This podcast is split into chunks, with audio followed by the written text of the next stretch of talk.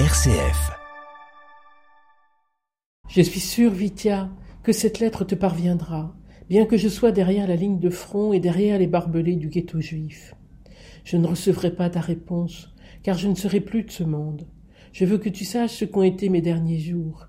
Il me sera plus facile de quitter la vie à cette idée. Ces lignes sont de l'immense écrivain russe Vassili Grossman, d'Envie et Destin. Elles en constituent le cœur, une lettre de douze pages, lettre d'une mère juive, Ekaterina Savelievna, à son fils en 1941, quelques jours avant qu'elle ne soit assassinée en compagnie de trente mille juifs que compte la petite ville ukrainienne de Berditchev.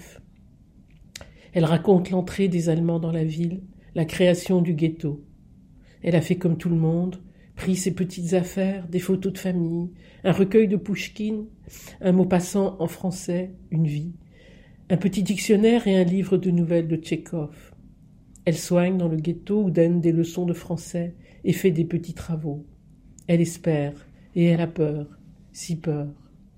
Ce matin encore, seuls les mots des autres, de grands, qui ont habité et traversé l'horreur, m'apparaissent justes. Permettez-moi alors, chers amis, de poursuivre la lecture de quelques lignes de la lettre à Vitia. Que d'enfants ici, des yeux merveilleux, des cheveux bruns et bouclés. Il y a sûrement parmi eux de futurs savants, des professeurs de médecine, des musiciens, des poètes peut-être. Je les regarde quand ils courent le matin à l'école. Ils ont un air sérieux qui n'est pas de leur âge, et leurs yeux tragiques leur mangent le visage. Parfois ils se battent, se disputent, rient, mais cela est encore pire. On dit que les enfants sont notre avenir. Mais que peut-on dire de ces enfants-là? Ils ne deviendront pas musiciens, cordonniers, tailleurs?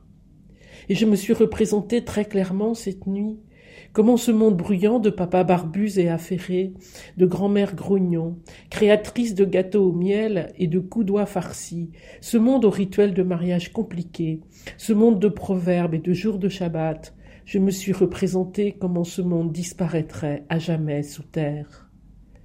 Après la guerre, la vie reprendra, et nous ne serons plus là. Nous aurons disparu comme ont disparu les Aztèques. Comment finir cette lettre? Où trouver la force de le faire, mon chéri? Y a-t-il des mots en ce monde capables d'exprimer mon amour pour toi? Je t'embrasse, j'embrasse tes yeux, ton front, tes yeux. Souviens-toi, quand tes jours de bonheur et quand tes jours de peine, l'amour de ta mère est avec toi. Personne n'a le pouvoir de le tuer, Vitenko. Voilà la dernière ligne de la dernière lettre de ta maman. Vie, vie, vie toujours.